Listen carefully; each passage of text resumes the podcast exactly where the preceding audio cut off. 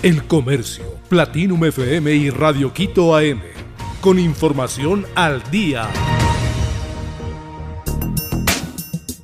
Viviana Veloz y abogado de Guillermo Lazo presentaron alegatos para juicio político, con el fallido intento de incluir una carta a última hora ausencia de comisionados y la intervención de un solo de las cuatro proponentes del juicio político contra el presidente Guillermo Lazo, culminó el miércoles 26 de abril la fase de práctica de pruebas por esta causa. La presidenta encargada de la Comisión de Fiscalización, Ana Belén Cordero, clausuró la sesión una vez que el abogado de Lazo, Edgar Neira, y la asambleísta correísta Viviana Veloz se tomaron dos horas cada uno para presentar sus argumentos.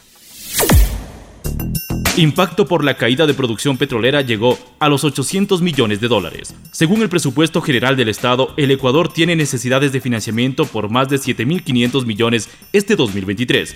Los desastres naturales que ha afrontado el Ecuador en lo que va del año y la caída de la producción petrolera pone presión a las arcas fiscales. El ministro de Economía y Finanzas, Pablo Rosemena, mencionó que el tema petrolero tiene dos variables, precio, cantidad y producción, lo que tiene un impacto en el presupuesto. Sobre un nuevo programa con el FMI, el ministro dijo que en este momento no hay uno pensado, pero hay la opción. Sobre riesgo país indicó que ese es el reflejo del riesgo político y al tal juicio político que lleva adelante la Asamblea. Una vez que se supere ese juicio puede haber mayor estabilidad y por lo tanto menores niveles de riesgo país. Perú decreta estado de emergencia en para controlar la migración. La presidenta de Perú, Dina Boluarte, responsabilizó a los migrantes de la criminalidad que afecta a su país pues dijo que son ellos los que lamentablemente están cometiendo actos delincuenciales. Quienes cometan a diario asaltos, robos y demás actos delincuenciales son extranjeros. Por eso es que tememos que reformular la ley de extranjería, ver ese tema de la migración, ha entrado venezolanos y otros tantos haitianos y los que han estado lamentablemente cometiendo estos actos son extranjeros, afirmó en una rueda de prensa. Boluarte culpó al expresidente Pedro Pablo Kuczynski de permitir el ingreso libre por la frontera norte de Perú. José Tinangulo de Liga de Quito es destacado por Conmebol. Liga de Quito es uno de los seis equipos que acumulan dos victorias de dos en la Copa Sudamericana del 2023.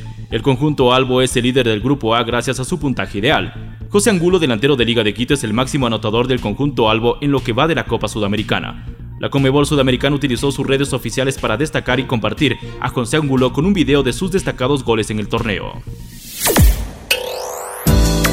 La palabra Pelé entra al diccionario portugués. Pelé se ha convertido en el vocablo más nuevo de la lengua portuguesa, al ser incluido como una nueva voz del diccionario Michaels, el más usado en el idioma de Luis de Camões. A partir de ahora, los 280 millones de hablantes de portugués podrán decir frases como ella es la Pelé del tenis o él es el Pelé de la física cuántica, con todo el respaldo del diccionario. La nueva palabra es un adjetivo y fue definido como algo o alguien que es fuera de lo común, algo o alguien que en virtud de su calidad, valor o superioridad no puede ser igualado a nada o nadie. El Comercio, Platinum FM y Radio Quito AM, con información al día.